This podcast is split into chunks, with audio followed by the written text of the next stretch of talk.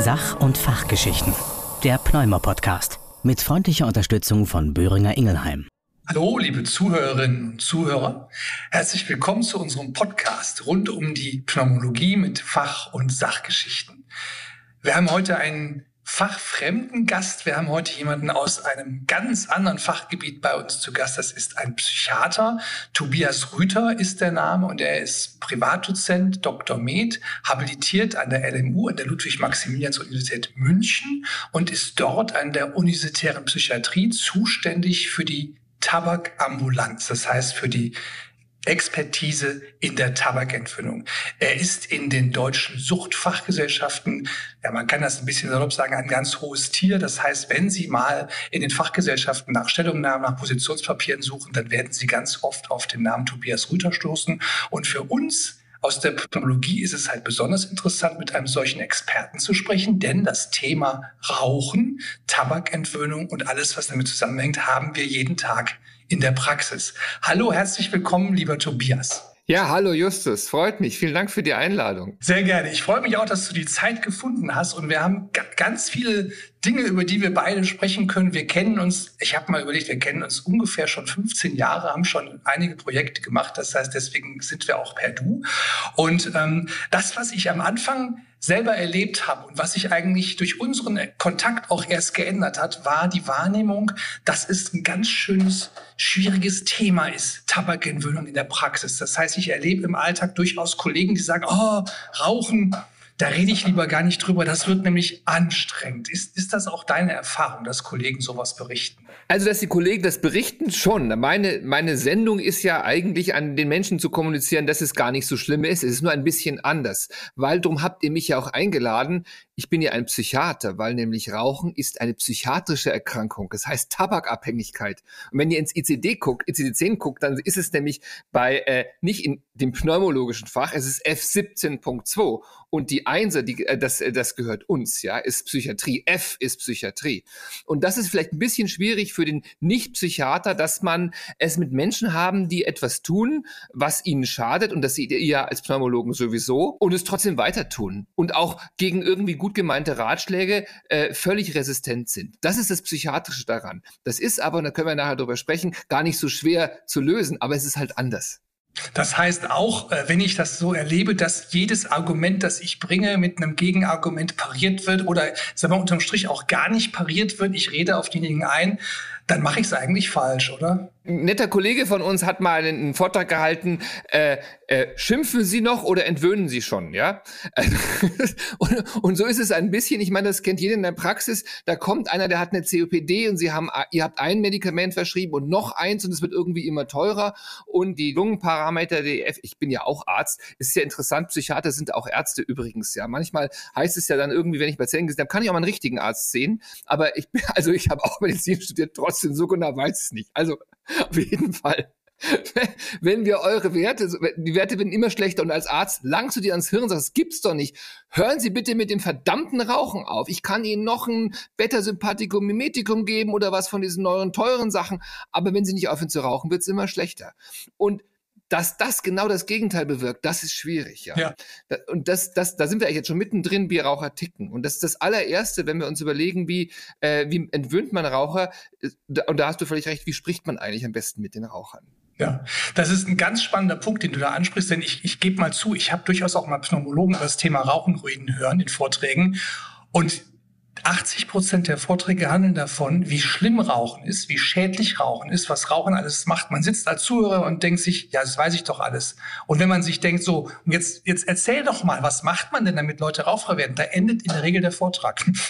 und das heißt, du, wie du schon gesagt hast, weil das nämlich eine psychiatrische Erkrankung ist und wir Pneumologen und auch, ich sag mal, Hausärzte im weitesten Sinne sind nicht die versiertesten Strategen, wenn es darum geht, Menschen in einer psychiatrischen Gesprächsführung adäquat entgegenzutreten. Zumindest glaubt er das. Ihr habt Angst davor. Ihr seid super in der Patientenführung, weil ihr seht die so oft. Ihr seht die jedes Quartal. Ihr habt, was ihr toll könnt, ist emotionale Bindungen, was Hausärzte haben. Äh, ihr seht die COPD-Patienten seht ihr immer wieder, jedes Quartal. Und ihr wisst, ihr, ihr kennt die Familie. Ihr habt einen super Kontakt, den ich mir oft wünschen würde, wenn die als Facharzt zu mir kommen. Ganz so ist es gar nicht. Ihr seid fast, viele von den ähm, somatisch arbeitenden Kollegen, sage ich ja immer, äh, sind eigentlich sehr gute emotionale Psychotherapeuten und wissen es gar nicht. Und was, was wäre denn so dein, sag mal, dein Geheimtipp, wenn man darüber spricht, wie rede ich denn mit meinem rauchenden Patienten? Also zunächst muss man einmal sagen, also Sie man muss sich selber klar werden als Arzt, das ist auch eine Krankheit. Und die Menschen ticken auch etwas komisch. Wenn die Menschen aufhören könnten, würden sie es tun, sondern sie sind, sie rauchen weiter, weil sie krank sind. Das muss man sich erstmal klar sein. Und dann muss man sagen, äh, die Leute sind nicht dumm, unsere Patienten. Die wissen ganz genau, dass es schlecht ist. Das heißt, aus irgendeinem Grund können sie es nicht. Warum können sie es nicht? Weil sie den ganzen Tag damit konfrontiert sind, dass sie etwas tun, was ihnen schadet, wo, wo sie spüren, was ihnen schadet. Und damit muss man erst erstmal umgehen lernen. Und wenn man dann so ein bisschen versteht, was macht das denn Gehirn mit, was macht das Gehirn mit dieser Information? Und das haben wir alle im Grundstudium gelernt. Das macht die sogenannten Abwehrmechanismen. Die heißen Verdrängung, Verleugnung, Projektion und so weiter. Aber ganz kurz zusammengefasst ist es so, das Gehirn schiebt diese unangenehme Information, Rauchen killt mich, entweder weg ins Unbewusste, das nehme ich gar nicht wahr, oder tut sich eine schöne Geschichte drum drehen, wie zum Beispiel, ja, ich rauche, aber ich brauche das, weil mein Chef so böse ist, oder meine Frau, äh, äh, meine Frau nicht nett ist, oder ich so viele Probleme habe, oder weil es mich beruhigt und entspannt, was gar nicht stimmt. Das wissen wir alle. Rauchen entspannt nicht. Im Gegenteil, macht eher unruhig, weil die ganzen Adrenalinwerte steigern. Aber solche Geschichten sagt man sich. Das heißt, und wenn, wenn, du, wenn du jetzt als Arzt einem sagst, hören Sie auf mit dem Rauchen, das ist schädlich für ihn, dann wirfst du genau dieses System an, was das Gehirn schon kennt. Und da kommen die ganzen Argumente sofort, die der, die der Raucher schon weiß. Und da kannst du nur verlieren, weil der Raucher sich viel länger mit diesem Problem schon beschäftigt hat, dass es furchtbar für ihn ist, als du in den fünf Minuten. Das heißt, es geht darum, die ein bisschen anders zu packen. Das heißt, ein Mensch tut was, von dem er selber weiß, das ist schlecht, hat also für sich einen, einen Weg gefunden, diesen Konflikt auszuhalten. Und wenn ich jetzt darauf einrede, mache ich nichts anderes, als seine Methoden zu verstärken, wie er damit im Alltag eigentlich mal umgehen kann. Und das will ich ja gar nicht richtig. Genau, und die Methoden sind oft unlogisch. Ja. Zum Beispiel, äh, äh, Rauchfleisch hält sich länger oder solche völlig bescheuerten Sprüche, ja. Oder Helmut Schmidt ist auch schon gestorben. Äh, natürlich, ja. aber ja, jetzt ist er gestorben, ist 100 Jahre alt geworden. Aber ihr als Pneumologen und wie ich als Arzt weiß, das ist natürlich die Ausnahme, nicht die Regel. Und wie gehe ich dann damit um, dass, dass ich sage, ich will ja, ich will genau nicht dieses System anwerfen. Was, was habe ich dann für einen Weg? Versuchen, dass Sie mit dem Patienten nicht streiten. Also wenn ich sage, ich sage immer in einem Gespräch, wo ähm, einmal das Wort Ja, aber kommt, ja, entweder vom Patienten oder vom Arzt, dann ist man schon auf der falschen Seite. Ich würde fragen, äh, wie denken Sie über das Rauchen? Das ist eine Frage, da kann der Patient nicht aggressiv werden, weil er kann ja sagen, ich finde super. Sie werden aber merken oder du wirst merken, wenn du einen Patient fragst, wie, denk, wie denken sie über das Rauchen, dann wird er meistens sagen, ja, es ist nicht gut, aber es hilft mir doch. Er wird Argumente für und gegen das Rauchen und in der Regel vom Arzt sogar viele Argumente gegen das Rauchen bringen. Und das ist der Trick. Mit dieser einfachen Frage zum Beispiel habe ich den Patienten dazu gebracht, dem Arzt zu erzählen, warum es schlecht ist. Und dann kann man einhaken, ja, warum ist es denn schlecht? Was spricht denn dagegen? Was spricht dafür? Und schon wir sagen das in der Psychiatrie, äh, in der Psychotherapie, wir tanzen mit dem Patienten so um das Kalb herum, ohne ihn zu konfrontieren, ohne ihn zu beschimpfen. Und das geht auch in kurzer Zeit. Nur einfach eine andere Gesprächstechnik. Ich gehe mal einen Schritt zurück. Die, die Frage, wie denken Sie das Rauchen, setzt ja voraus, ich weiß, dass derjenige raucht. Einem Bruchteil des Gesprächs davor will ich ja wissen, ob er raucht. Jetzt habe ich für mich schon überlegt, wenn ich sage, rauchen Sie, dann schwingt das schon mit. Es gibt eine richtige und eine falsche Antwort. Deswegen ist meine Frage, wie sieht's bei Ihnen aktuell aus mit dem Rauchen? Weil ich versuche, dieses ja oder Nein kann schlecht sein, schon rauszunehmen aus den möglichen Antworten. Exakt. So eine Neutralität. Also, du bist ja schon ein halber Psychiater. Sehr gut, ja. Wobei ich schon auch Socken, sage, ja. Ja, viel, bunte. Vielen rate ich, dass rote Socken am Psychiater. Ich dachte, weiße Turnschuhe. Also vielen rate ich schon. Man kann ja, also die normalerweise füllen die ja bei der Aufnahme auch Bögen aus, wenn ja. ein neuer Patient kommt. Und da ist ja die Frage nach dem Rauchen drin.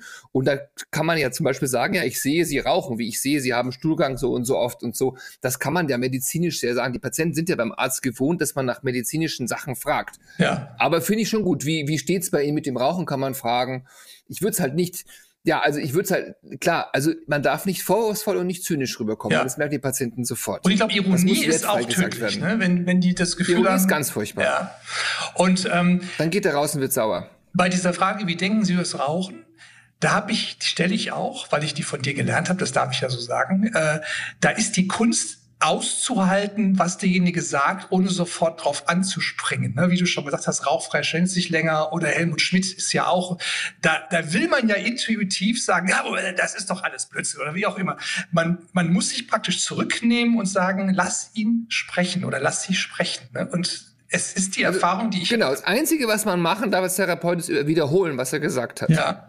Ja, Sie haben gesagt, Helmut Schmidt ist so alt geworden, das ist ein Argument für Sie rauchen, sagen, es ist ja eigentlich gar nicht so schlimm. Das sagen Sie. Sie sagen aber auch, Ihre Frau schimpft, es ist furchtbar teuer und Sie haben auch Angst mit dieser Lungenerkrankung. Mhm. Das Spannende ist auch, wenn du als Arzt fragst, wie denken die über das Rauchen, ja, oder was ist negativ am Rauchen und er sagt das Wort COPD überhaupt nicht, dann siehst du, dass für den ganz andere Sachen wichtig sind. Vielleicht ist er zum Beispiel gerade Vater geworden und ihm ist viel wichtiger, dass seine Kinder das nicht mitkriegen oder dass er länger lebt, damit er auch lange Vater ist. Und die COPD hat es gar nicht kapiert. Das weißt du aber als Arzt nicht, wenn du nicht fragst. Ja. Das heißt, es kann sein, dass für den Patient es ganz andere Gründe gibt, mit dem Rauchen aufzuhören, als du das als Pneumologe siehst oder als es für ihn in seiner Lebensbedrohlichkeit ist. Um das auf die Spitze zu treiben, ich hatte einen Patienten noch zu meinen Bochumer Zeiten, der hatte ohne Witz, der hatte ein Apples Bein, der hatte einen Schlaganfall hinter sich, also Raucherbein, ne? Schlaganfall hinter sich, der hatte eine schwere COPD und saß eben vor mir. Und ich habe ihn gefragt, wie ist mit dem Rauchen bei Ihnen? Also ich habe natürlich noch etwas anderes gefragt. Ja, ja, wird er noch? Ich sag und? Hat das Rauchen bei Ihnen denn schon irgendwelche Schäden hinterlassen? Da guckt er mich an und sagt, Herr Doktor, da würde ich sofort aufhören. Das ist ich glaube, das nennt ihr kognitive Dissonanz, oder? Exakt, so nennen wir das. Ja, ja, klar. Und wenn du solche Leute kurz konfrontierst, sagst, hören sie auf mit dem Rauchen, da, da verlierst du. Ja. Es geht also immer darum, diesen Widerstand zu vermeiden, dass der Patient nicht denkt, ich, der willst mir was Böses. Und, was man nicht vergessen darf, die, die sind ja süchtig, unsere Raucher. Und die haben furchtbar Angst, dass man ihnen das Suchtmittel wegnimmt. Das ist eine, also die Idee, in den Zug zu geraten, die haben ja schon Angst, zwei Stunden irgendwo in ein ha Gebäude zu gehen, wo sie nicht rauchen dürfen. Das heißt, man muss immer sagen, du löst ja richtig Angst in den Patienten aus. Und das muss man wissen. Und dann geht's auch lockerer. Also ich merke mir zum einen Einstiegsfrage, entweder weiß ich schon, derjenige raucht und kann sagen, äh, ich habe gelesen, äh, Sie rauchen aktuell oder wie sieht es aus mit dem Rauchen? Und dann frage ich, wie denken Sie selbst über das Rauchen? Wie bekomme ich das denn dann hin, dass das Gespräch dahin führt, wo ich auch hin möchte? Naja, also die, man kann dann schon fragen, was ist denn positiv am Rauchen? Da fällt man, das ist übrigens, die Fälle sind völlig überrascht, wenn ein Arzt fragt, was ist positiv am Rauchen und du gewinnst aber einen Fuß in die Tür, weil dann kann er das sagen. Mhm. Und dann kannst du auch, wenn du positiv fragst, darfst du auch fragen, was ist negativ. Ganz psychologischer Trick. Zuerst fragen, was ist positiv, was ist negativ und dann kannst du bei negativen Sachen ja fragen, aha, und dann kannst du sagen, habe ich das richtig verstanden? Und dann kann man fragen, wie wichtig ist das Aufhören denn für Sie? Zum Beispiel, ja. Mhm, mhm. Gar nicht wichtig, total wichtig. Ich mache es immer mit so einer Skala von 0 bis 10. Wie wichtig ist es Ihnen? Und dann sagt der Patient, was sagt der Patient? Was glaubst du? Also wenn das ist, wir reden jetzt mal von jemandem, der vor mir sitzt, der, der weiß schon, ich bin beim Lungenfacharzt, der fragt mich garantiert nach dem Rauchen und der will bestimmt, dass ich aufhöre, dann sage ich, wenn du mich fragst von 0 bis 10, wie wichtig ist mir das? Drei. Drei. Und jetzt ist der Tritt, dann sagst du nicht, warum ist es so wenig, sondern du sagst, warum ist es nicht null? Ah. Und mit dieser kleinen, mit diesem kleinen Trick, überleg nochmal, der sagt drei, ja? Also eigentlich recht ja, wenig, ja. oh, warum ist es Eigentlich so? will der, dass ich ja. darauf anspringe nach dem Motto, ach, das ist Ihnen also gar nicht wichtig. Aber ja? das wissen wir doch als, das weißt du sowieso als Arzt, dass der nicht so muss, sondern du kitzelst dann mit dieser kleinen Frage, warum ist es nicht null, erwischst du den Patienten und er muss dir erzählen, wo seine Motivation ist. Und da hackst du ein. Ja, und er sagte auch, ich sagte dann, Sie, Sie haben ja nicht null gesagt, weil die Leute sagen, ja, null, wieso? Ich sage, Sie haben ja drei gesagt, Sie hatten ja einen Grund, nicht null zu sagen. Ne? Und dann kriegst du sie schon. Und plötzlich ist es umgekehrt und der Patient erzählt dir innerhalb kürzester Zeit, wo seine Motivation ist, warum er mit dem Rauchen aufhören will. Und dann, du hast ja nicht viel Zeit in der Haushaltspraxis oder in der, in der pneumologischen Praxis. Ja, ja. Dann fragst du, meine Lieblingsfrage, darf ich Sie informieren, wie man mit dem Rauchen aufhört? Mhm. Weil nach Erlaubnis fragen ist eine super Frage, weil er kann ja sagen nein. Richtig. Aber wenn er, und das tut man beim Arzt aber nicht. Und wenn er wirklich sagt, nein, dann kannst du die Arbeit auch wirklich sparen. Ja, ja. Dann hättest du aber auch nicht vorher reden sollen. Das heißt, darf ich, es geht übrigens auch bei Compliance für Medikamente oder für irgendwas, darf ich sie informieren? Eine ganz wichtige Frage. Weil wenn der sagt, ja, hast du wissenschaftlich erwiesen, zwei Minuten, die er dir zuhört. Das bedeutet also auch, auch mal so auf den Praxisalltag projiziert. Wenn der Nein sagt, habe ich eigentlich auch einen schnellen Abschluss. Dann muss ich nämlich gar nicht mehr Zeit in das Thema investieren. Wenn derjenige oder die Person Ja sagt, weiß ich umgekehrt, jetzt lohnt sich's auch auch die Zeit zu investieren. Das ist ein ganz befriedigendes genau. Gefühl. Ja. Und bei Nein würde ich nur fragen, darf ich in der Akte vermerken, darf ich das nächste Mal darauf ansprechen, dann schreibe ich es wieder auf. Ja. Einfach, dass wir immer wieder drüber reden. Ja, genau. Dann wird er sagen Ja oder Nein, dann machst du es auch. Bei Nein würde ich es auch das nächste Mal nicht mehr machen. Aber beim Ja sagen sie alle Ja. Das heißt, ich, ich fasse nochmal für mich zusammen. Ich habe jemanden, wo ich weiß, der raucht. Ich frage, wie denken Sie selbst über das Rauchen? Ich lasse ihn frei sprechen. Ich halte aus, dass er mir Argumente fürs Rauchverhalten bietet, die ich für Schwachsinn halte. Und trotzdem darf er sie sagen. Ich gucke, wenn er Sachen sagt, die gegens Rauchen sprechen und die für Rauchfreiheit sprechen, dass ich da so ein bisschen hellhöriger werde. Und dann frage ich am Ende, wie wichtig ist es Ihnen denn oder wie wichtig wäre es Ihnen denn, rauchfrei zu werden? Und dann komme ich auf den Weg zu sagen, darf ich Sie darüber, darf ich Sie darüber informieren, welche Möglichkeiten es gibt, rauchfrei zu werden? Oder möchten Sie Informationen zu dem Thema? Darf ich Sie informieren, ist besser als möchten Sie Informationen, weil du willst mir keine Broschüre geben, sondern darf ich Ihnen das erzählen? Oder, oder vielleicht habt ihr ein Programm in der Praxis, du hast einen Kollegen, wo du es hinschicken willst, oder Medikamente, vielleicht sprechen wir nachher noch ja, drüber. Genau. Diese ganzen Sachen. Oder du kannst auch sagen, man glaubt es kaum, aber es gibt sehr viele gute Möglichkeiten, die sehr erfolgreich sind, äh, mit dem Rauchen aufzuhören, darf ich Sie informieren? Kennen? Oder, oder du kannst auch fragen, kennen Sie diese schon? Man kann auch fragen, haben Sie denn schon mal versucht, mit dem Rauchen aufzuhören? Und dann sagt er ja. Das, das habe ich auch erlebt. Und dann sagt er ja und erzählt mir plötzlich, der war schon bei der Hypnose, der hat schon Akupunktur gemacht, der hat sich schon Tabak, äh, Nikotinpflaster gekauft, der hat sogar schon mal in Holland bei jemandem extra viel Geld bezahlt. Das heißt, da sehe ich ja auch, wie wichtig dem das ist. Und das kam vorher gar nicht raus. Ne? Der hat ja nicht umsonst viele. Aber weißt du, was ganz lustig ist? Ich glaube, also es gibt ja jetzt aktuell in der, in der Klimadebatte ein neues Wort, den Kipppunkt. Ne? Den was Punkt? Kipppunkt. Kipppunkt von Kippen. Den Kipppunkt, wo man sagt, da, da geht eine Sache in eine Richtung, die dann unaufhaltsam ist. Und ich sage dir jetzt mal unter uns, Tobias, wir sind ja hier alleine. Mhm. Das ist ein Grund, warum wir Ärzte mit den Leuten nicht darüber reden, weil wir plötzlich an dem Kipppunkt stehen, jetzt müssen wir denen sagen, wie man rauchfrei wird. Und das ist, glaube ich, für viele Ärzte wirklich das Thema. Ich kann lang darüber reden, dass jemand nicht mehr rauchen soll. Und schlimmstenfalls sagt er zu mir, ja, Herr Doktor, das weiß ich ja selber, aber sagen Sie mir mal, wie?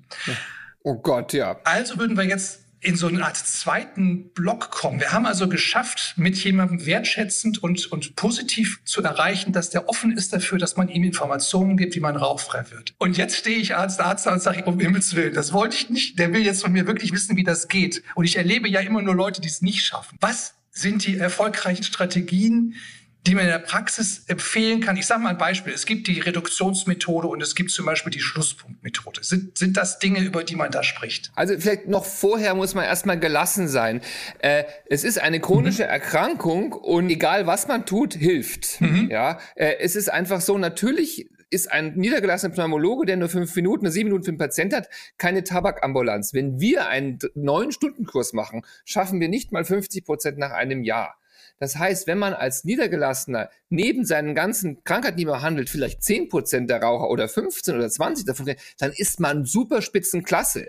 Aber den 20 hat man tolle Jahre gegeben und eine wahnsinns Lebensqualität und den Familien viel Ärger erspart. Also gelassen sein sagt, in der Regel klappt es nicht, aber 20 Prozent klappen vielleicht schon, wenn ich die Interventionen mache, die ich jetzt mache. Und allein das schon anzusprechen, bringt dir schon zehn Prozent. Ja. Also so weit, wie wir jetzt sind und übers Rauchen sprechen und übers Aufhören und bringt schon zehn Prozent, also das heißt von 100 Leuten, die so weit sind, wie wir jetzt sind, hören schon zehn auf. Das ist toll. Es ist tatsächlich auch so, wenn ich Menschen, die rauchfrei sind, frage, wie kam das? Was war denn da der Anlass?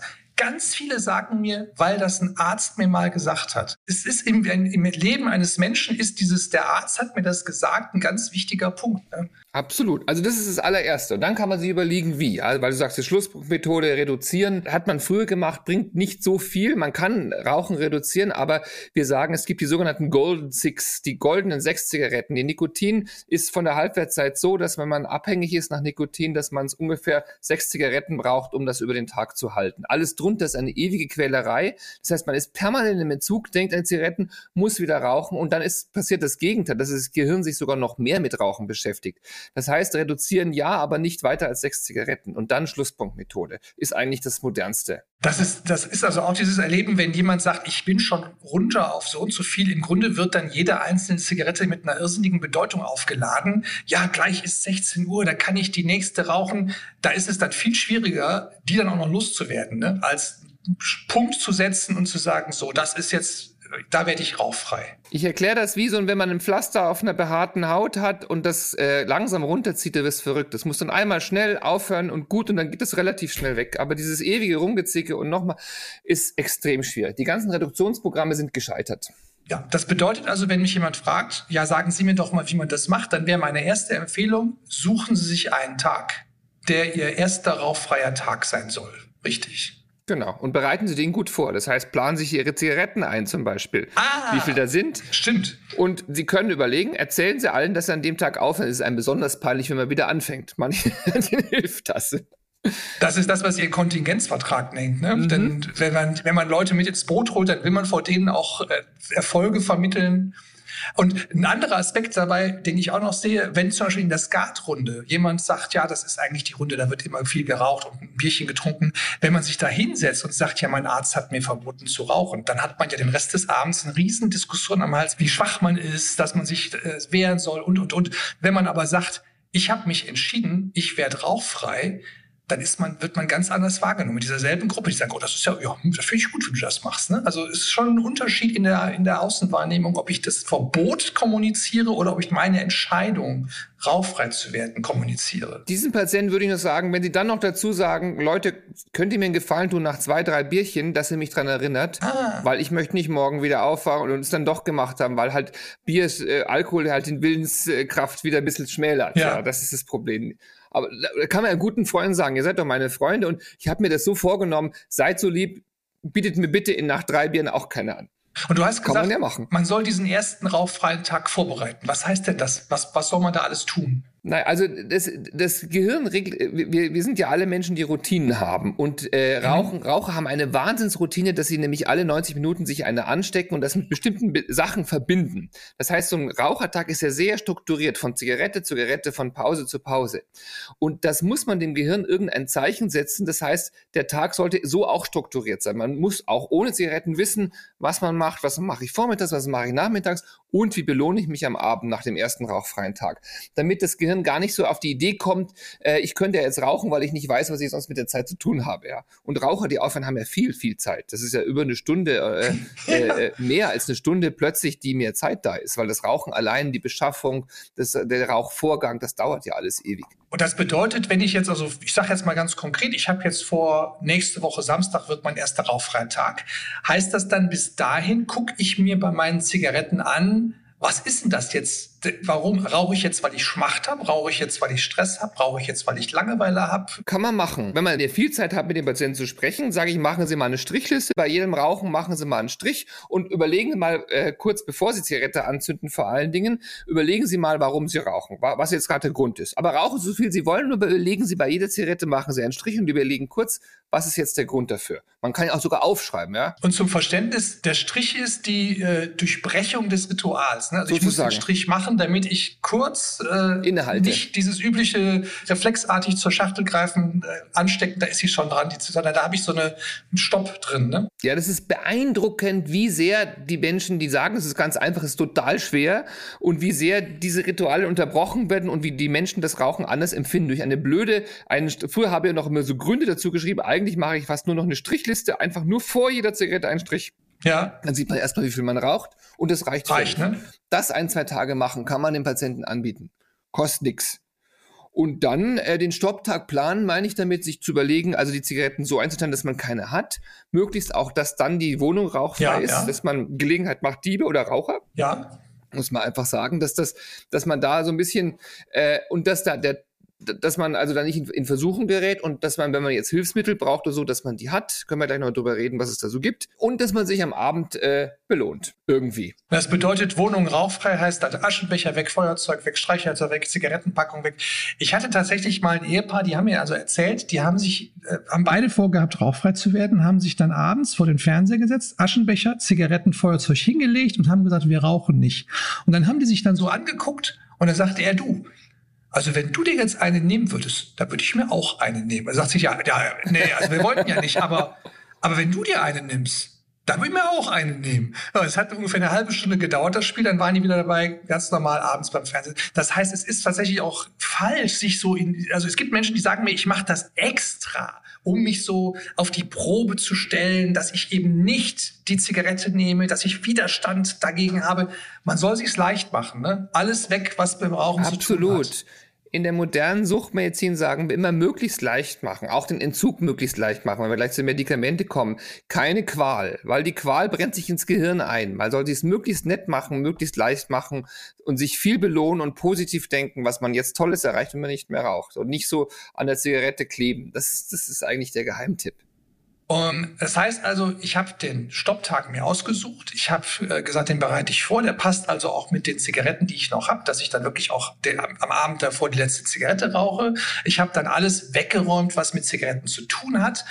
Ähm, wie ist das denn, wenn jemand zum Beispiel sagt, naja, wissen Sie, morgens früh die erste Tasse Kaffee äh, ohne Zigarette, das geht nicht. Was rät man dem denn? Ja, das sind die sogenannten Schlüsselsituationen. Das ist halt so, es gibt so bestimmte Schlüsselsituationen wie eben die erste Zigarette Kaffee oder das Warten an der Bushaltestelle oder die Pause. Und da muss man sich vorher überlegen, was könnte ich denn machen zu dieser Pause? Zum Beispiel wäre es wirklich vielleicht sinnvoll, morgens den Kaffee woanders zu trinken. Also morgens dann Tee zu trinken, raten die Bücher, aber ein eingefleischter Kaffeetrinker wird wahrscheinlich weiter trinken können. Aber die meisten gehen ja raus auf den Balkon zum Beispiel.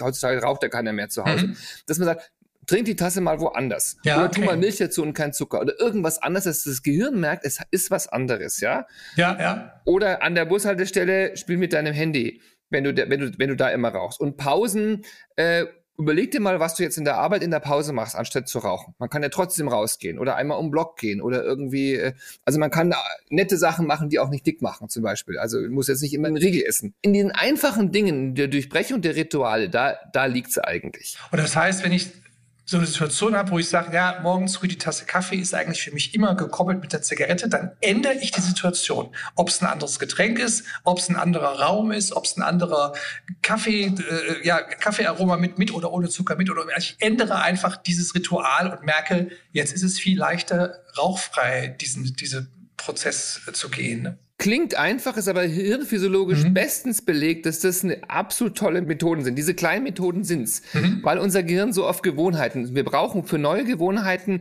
Wochen, um die einzutrainieren. Und da muss man einfach früh mit anfangen und dann nicht gleich neue Sachen eintrainieren. Du hast gesagt, äh, wenn jemand Bier trinkt, das ist so willensschwächend. Was rät man dem denn? Der sagt ja, ich weiß immer, ich will ja eigentlich nicht, aber wenn ich dann abends ein paar Bier trinke, dann passiert's dann ja doch. Also die Frage ist, ob man nicht an diesen, in der ersten Woche zumindest, sich mit dem Alkohol zurückhalten kann kann. Das können viele gar nicht in manchen Gegenden, aber es ist schon, man muss halt einfach erklären, dass Alkohol schon die Willens, äh, die Entscheidungskraft und die Willensstärke sehr, sehr schwächt, um es mal auch äh, laienmäßig auszudrücken. Und das ist einfach gefährlich, weil nach zwei Bier sieht die Welt einfach mal anders aus. Das ja. ist so. Und in Bayern nach zwei halbe Liter Bier sowieso, ja. Das heißt, ich kann zum Beispiel mich als Fahrer mal anbieten, wenn ich sage, äh, ich will eigentlich, ich will, ich habe jetzt den Vorsatz, ich will da halt auch nichts trinken, dann sage ich, komm, ich fahre euch nachher nach Hause, dann habe ich schon mal einen Grund, dass ich nichts trinke. Oder ich kann schlimmstenfalls auch sagen, wie, wie du schon sagst, wenn das eine Runde ist, da, da, da fand ich völlig aus dem Rahmen, wenn ich sage, heute Abend trinke ich dann mache ich mal eine Woche Pause und sage, okay, nächste Woche gehe ich wieder hin. Aber ich brauche so eine, so eine kurze Phase, wo ich weiß, das hilft mir jetzt mal eine Woche lang, ja auch alkoholfrei zu sein, um das, um meine Rauchfreiheit zu stabilisieren. Ja. Oder vorher, wenn ich jetzt weiß, ich geh, muss jetzt unbedingt in diese Raucherecke in der, im Betrieb gehen, weil ich den Flurfunk mitkriegen muss, dass ich mir vorher überlege, was mache ich, wenn mir einer eine anbietet. Wir sagen immer, die Feuerwehr übt, wenn es nicht brennt, ja, dass man sich vorher überlegt, ja, man nachdenkt, ja, weil wenn es brennt, dann kannst du nicht überlegen, was zu machen. Das heißt, vor solchen Situationen überlege ich mir, okay, da sitzt jetzt der Kollege Kollege Müller und der Kollege Schlüter. Und der wird mir jetzt eine anbieten. Was sage ich denn da? Lustigen Spruch. Äh, oder einfach nur, nein, danke, ich habe aufgehört, aber äh, muss ich nicht drüber reden, schauen wir mal, ob es klappt. Aber ihr könnt mir ja mal helfen. Ich stehe aber trotzdem gern bei euch, darf ich doch. Irgendwie sowas, ja? Ja, ja, ja. Dass man sich das aber vorher parat hat. Dann ist man erstmal ein bisschen schlagfertiger und man hat das geübt. Also, dass man sich vorher, wenn sagt, das wird jetzt kritisch, dass man sich vorher überlegt, was man dann macht. Das ist eine gute psychotherapeutische Technik, die wir bei allen Störungen eigentlich machen. Klingt, Psychiatrie, Psychiatrie ist ein ganz einfaches Fach. Man muss nur wissen, was man macht. Du, Lungenheilkunde auch. Wir haben nur drei Medikamente. Cortison, Beta-Agonisten und Antibiotika machen wir alles mit. Aber das heißt halt auch, wenn ich zum Beispiel, ich bin auf einer Party eingeladen, ich weiß, da treffe ich meine Freund X oder Y, mit denen ich gerne auf einer Party rauche, dann habe ich mir vorher einfach überlegt, ich will ja rauchfrei bleiben, was sage ich dem in der Situation? Dann, dann fühle ich mich schon viel sicherer die Situation zu meistern. Ne? Genau, und sagen, ich bin stolz darauf, wenn ich da wieder rauskomme, äh, dann schaffe ich das. Es ist auch so ein bisschen, dass man sich immer das Ziel vor Augen stellt. Wie so ein, wenn, wenn so ein Sportler bei Olympia läuft, dann stellt er sich vor, wie der auf diesem Treppchen steht später. Und dass man sagt, ich bin nicht da raus, frei rausgekommen, ja. dann habe ich wieder einen Stein geschafft. Ich bin super, das schaffe ich. Das kann man sich vorher kurz überlegen. Also die Erfolge feiern. Und ich, beim Tennis sagt man zum Beispiel auch, ich denke nur von Spiel zu Spiel. Das heißt, ich sage jetzt nicht, ich muss ein Jahr oder mit den Rest meines Lebens rauffrei sein, sondern ich sage, ich habe es heute wieder geschafft und das finde ich gut. Richtig. Und dann, jetzt habe ich es eine Woche geschafft, schaffe ich noch eine Woche. Und so ja, weiter ja, und so fort. Genau. Das sind die Sachen. Und vielleicht, dass man also dann aus überlegt, großen Schweinehund kleine Schweinehund. Absolut. Und viele Patienten haben auch furchtbar Angst, dass was passieren könnte, wenn sie aufhören zu rauchen. Und da sind wir als Ärzte gefragt, um zu sagen, was könnte denn das Schlimmste sein, was passiert? Ja, ich kratze die Wände ab, sagen die meisten.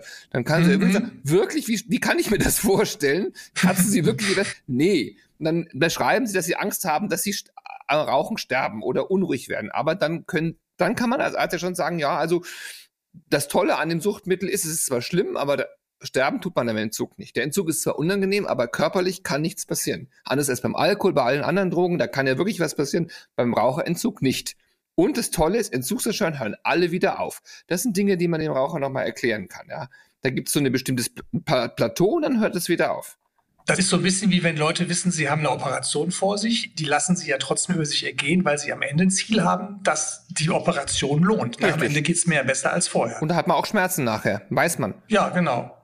Und man lässt sich darauf ein, weil man sagt, aber ich habe am Ende einen Erfolg, den ich ohne Operation nicht hätte und dafür halte ich das halt aus. Diese ist, ist ein tolles Beispiel. Und das, beim Rauchen sind die körperlichen Entzugserscheinungen eine Woche bis zehn Tage. Dann sind die weg. Ja, Stichwort körperliche Entzugsentscheidung. Wenn ich, also bis hier sind wir ja beim Thema ich habe die Stoppritual, also die, die Schlusspunktmethode empfohlen. Ich habe den Leuten gesagt, suchen Sie sich Tag aus. Der wird Ihr erster Rauchfreitag. Beseitigen Sie alles, was mit dem Rauchen zu tun hat, aus der Wohnung. Überlegen Sie sich bis dahin schon mal, wie Sie in bestimmten Situationen damit umgehen, dass Sie dann ja rauchfrei sind und eben zum Beispiel, wenn Ihnen jemand eine Zigarette anbietet, damit anders umgehen. Und dann sind wir beim Thema körperlicher Entzug. Medikamente. Und das ist halt auch etwas, wo ich äh, manchmal im Kollegenkreis höre, ach, da wird doch nur die eine Sucht durch die andere ersetzt. Das sagen mir auch Patienten. Da haben sie eine Ärztin oder einen Arzt gefragt, ja, nee, um Himmels Willen. Ne? Also da wird dann dringend von abgeraten, jetzt auch noch Medikamente. Äh, wie ist das aus Sicht des Suchtexperten? Also erstmal, Medikamente zur Tabakentwöhnung, alle zugelassenen Medikamente verdoppeln die Wahrscheinlichkeit, dass man rauchfrei ist. Das ist sowas von äh, klar, dass die, die, die, die, die sogenannte die Cochrane Library, also das ist sozusagen die höchste Evidenz der Medizin, die immer wieder so neue Reviews und äh, nach Evidenzen suchen für klinische Verfahren gesagt haben, zum Beispiel für Nikotin, stellen wir die Forschung ein, weil es bewiesen ist, dass man mit Nikotinpräparaten aufhören kann zu rauchen. Das gibt es ist kein neues Update mehr, weil wir sagen, das ist vergeben, dafür sind die Daten einfach zu erdrückend. Jetzt ist es immer so, dass man ja eigentlich sagen wir, bei Alkohol würde man ja nicht Alkohol zum Entzug geben. Aber das Problem beim Rauchen ist, dass die Raucher nicht am Nikotin sterben, sondern an dem Transportmittel. Das ist der Tabakrauch. Ja, ja. Also ich sage immer so schön, den Spruch kennst du von mir, Raucher rauchen wegen des Nikotins, das macht den Spaß, und sterben an den Verbrennungsprodukten. Das heißt, Nikotin an sich ist eigentlich nicht giftig. Viele sagen, Nikotin ist ein Nervengift, aber in den Dosierungen, die ein Raucher sich zuführt, ist Nikotin nicht gefährlich. Da wird man 100 Jahre alt. Da gewinne ich jeden Prozess. Da ist das Bundesamt für Risikobewertung hinter mir. Wer das nicht sagt, der hat die Literatur nicht verstanden. Das heißt, deswegen können wir Nikotin geben zur, zur, zur Linderung der Entzugserscheinung, also eigentlich den Suchtstoff, weil wir damit schon was Gutes getan haben, weil der Patient keinen Rauch mehr inhaliert. Das heißt, wenn ich einen Patient nur auf Nikotin umstellen könnte, dann hätte ich schon riesig gewonnen. Das ist schon mal das Tolle. Mhm. Jetzt sagen mir die Leute ja, wenn sie, wenn sie Pflaster oder sowas kleben, das macht aber auch keinen Kick.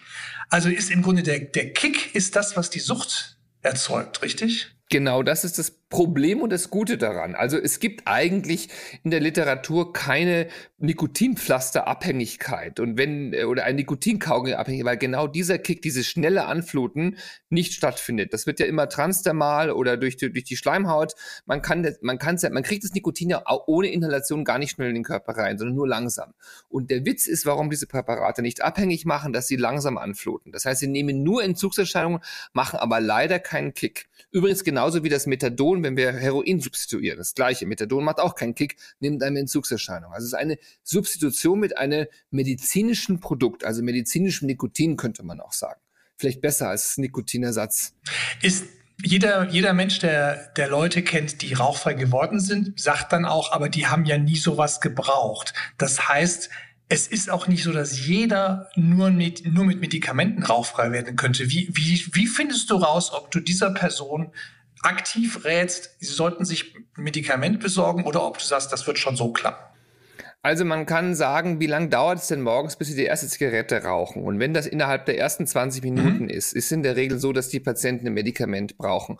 Wenn Sie deutlich vor mhm. dem 20. Lebensjahr angefangen haben zu rauchen, dann wird das ohne Medikament nicht gehen, mhm. weil das Tabakabhängigkeit sich in der, in, vor allen Dingen dann entwickelt, wenn man im in, entwickelnden Gehirn raucht. Also diese beiden Sachen sind, und wenn jemand eine Schachtel raucht am Tag und das morgens anfängt, dann ist eigentlich schon das Nikotin, äh, eine Nikotinersatztherapie oder ein Medikament schon erforderlich. Es gibt auch den Fagerström-Test, den man machen kann am, am, am äh, Empfang. Das sind, äh, ich glaube, zehn Fra sechs Fragen, zehn Fragen sind's mit äh, so eine Punktzahl. Das gibt Fagerström, heißt das, wie man es spricht. Das ist ein Schwede, ein ganz netter Karl Fagerström, der das publiziert hat. Das sind, und da gibt es einen Score von 0 bis 10. Und so, da sagen wir so ab drei, vier Punkte, wenn man den hat, äh, von der Zigarettenabhängigkeit. Da würden wir Medikamente empfehlen. Also das heißt, nachdem ich den Schlusspunkt besprochen habe, nachdem ich die Schlüsselsituationen besprochen habe, rede ich über die Substitution, also über die Frage, braucht jemand ein Medikament und stelle die Frage, wann rauchen Sie morgens die erste Zigarette nach dem Aufstehen? In welchem Alter haben Sie angefangen zu rauchen? Und äh, wie viel rauchen Sie einen durchschnittlichen Tag. Und mit den drei Antworten kann ich also sagen, dem empfehle ich aktiv. Ich sage, aus meiner Sicht werden Sie viel erfolgreicher werden, wenn Sie sich da beraten lassen in der Apotheke zu dem Thema.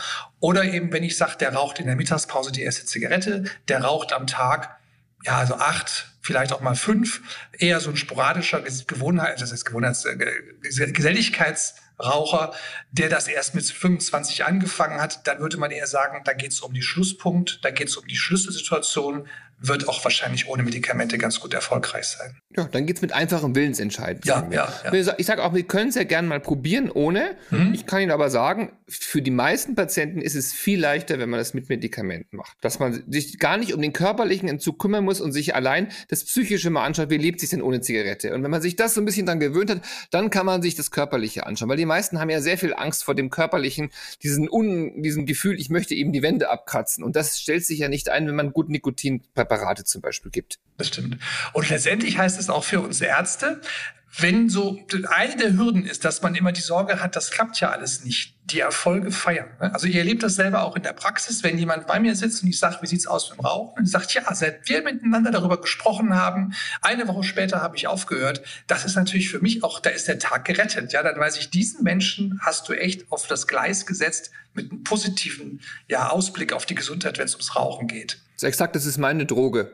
Raucherentwöhnung. Ich mache das so gern. Gestern war wieder Kurs, diese strahlenden, stolzen Gesichter. Also meine Mitarbeiter machen den Kurs, ich schneide immer nur in der letzten Stunde rein. Und gestern sah ich sie wieder, diese Gesichter, diese, dieser kleine, verstämmte Stolz, Stolz, was war am Anfang. Sie haben noch nicht alle sagen dürfen, aber ich sah schon, dass sie fast alle aufgehört haben zu rauchen. Das macht richtig Freude.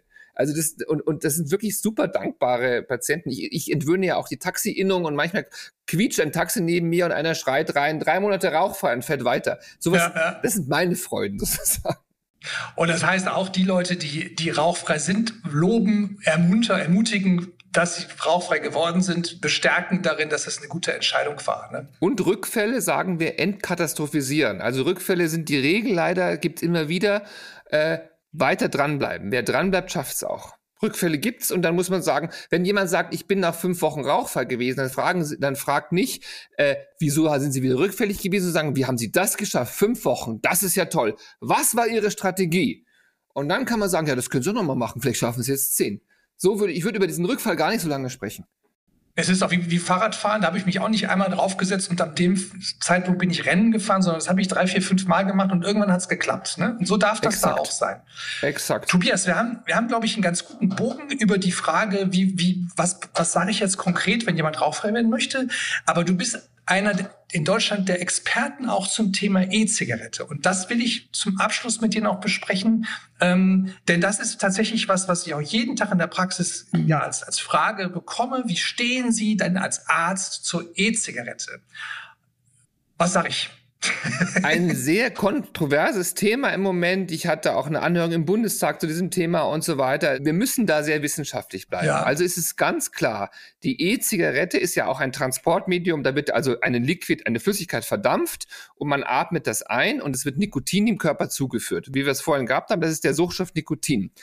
Das heißt also, wenn, wenn man so will, eine Substitution. Und jetzt ist einfach ganz klar, der Dampf der E-Zigarette ist deutlich weniger schädlich und zwar um Zehnerpotenzen weniger schädlich als Tabakrauch.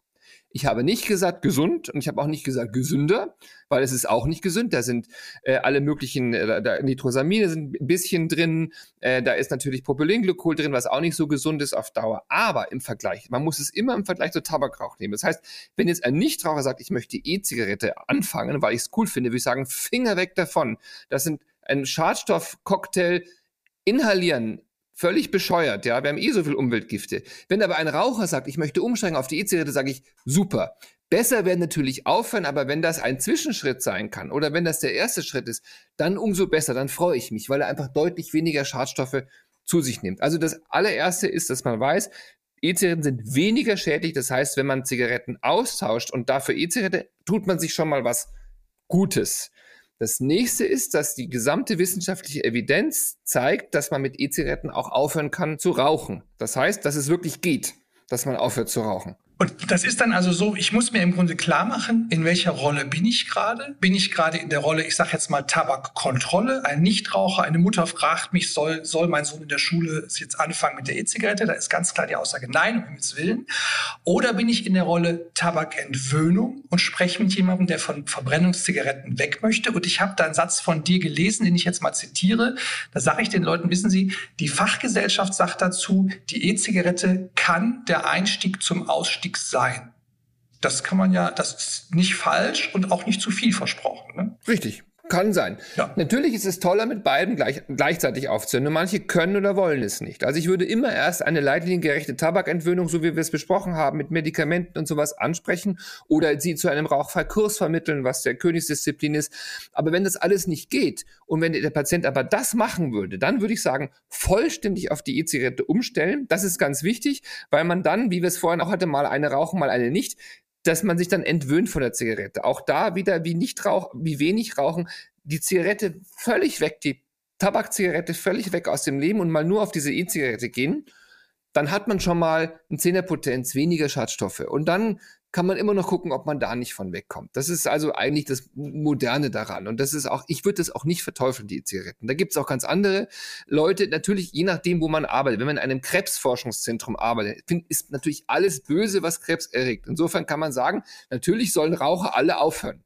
Ich bin Psychiater, der sagt, finde ich auch, sie können es aber nicht alle. Und wenn einige von denen, die nicht aufhören können, auf die E-Zigarette umsteigen und dann zehn Jahre länger leben, dann bin ich heilfroh. Das ist der Unterschied. Also das ist die modernste Aussage eigentlich zu den E-Zigaretten. Und nur ganz kurz, um das fachlich einzuordnen. Bei der E-Zigarette reden wir von einer Verdampfung von Liquids, um das abzugrenzen von Eiquos, was in der Tankstelle verkauft wird. Das würden wir in Richtung Verbrennen und Verschmoren von Tabak und Inhalieren von Schadstoffen einordnen. Es geht also wirklich um die E-Zigarette mit den Liquids und der Verdampfung. Ne?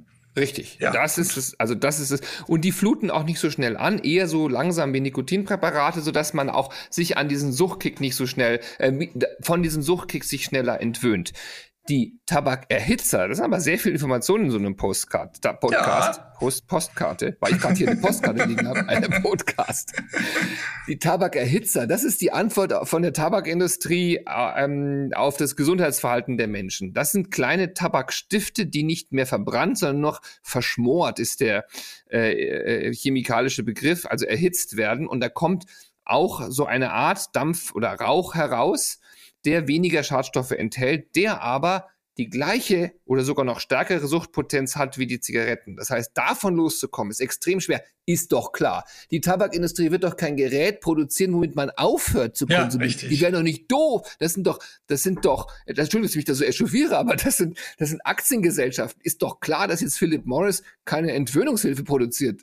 Die wollen ihre Stammkunden behalten und die wollen Steuern sparen. Das ist der Grund, warum sie das Wort Rauchen eliminieren möchten aus dem Sprachgebrauch und stattdessen etwas anbieten, das ohne dieses Wort vermarktet wird, obwohl es letztendlich das gleiche Verhalten ist. Stammkunden bei der Marke hält und auch noch Tabaksteuer spart. Tobias, wir haben tatsächlich einen Husarenritt durch das Thema Rauchen, Tabakentwöhnung und so unternommen. Du hast, ich glaube, du hast einen, einen Bauchladen voller vieler Informationen vor uns ausgebreitet. Und ich glaube, wir haben auch eine hohe Motivation übertragen, zumindest die ja auch bei uns vorhanden ist zum Thema Tabakentwöhnung. Ich gebe dir am Ende mal was ganz anderes mit. Wir haben in diesem Podcast am Ende immer so eine etwas skurrile Studie, zu der ich dich dann einlade, einfach mal deine Gedanken zu sagen, was, was das denn nur bedeuten kann. Und zwar hat an der Harvard University 2010 und 2011 jemand die verwegene Idee gehabt, dass er sich mal anguckt, was eigentlich passiert, wenn Patienten ins Krankenhaus kommen mit einem Herzinfarkt oder mit einer Herzinsuffizienz, während die Kardiologen auf dem Kongress sind. Also Herzpatienten mit einem akuten Problem, Infarkt oder Herzinsuffizienz kommen ins Krankenhaus und die Kardiologen sind auf dem Kongress. Und was kam raus? Die Mortalität ist geringer, als wenn die Kardiologen nicht auf dem Kongress sind. Es werden weniger Katheter gemacht bei gleicher Überlebenschance. Krasse der Witz Sache. Ist, ja, und der Witz ist, die Autoren sagen selber, sie äh, verbieten sich Erklärungsversuche für dieses Phänomen in, diese, in dieser Publikation äh, ja, zu unternehmen. Was ist denn so dein erster Gedanke, wenn du das hörst? Wenn die Kardiologen auf Kongressreise sind, sterben weniger Menschen im Krankenhaus an Herzinfarkt. Naja, da sitzen, das ist bei uns wir lachen ja auch immer, wenn wir den großen Psychiatriekongress haben, wo 10.000 Psychiater in Berlin in einem, also als es noch ging, in einem Raum sind, wollte ich immer mal wissen, ob die Suizidalität raufgeht oder runtergeht in Deutschland.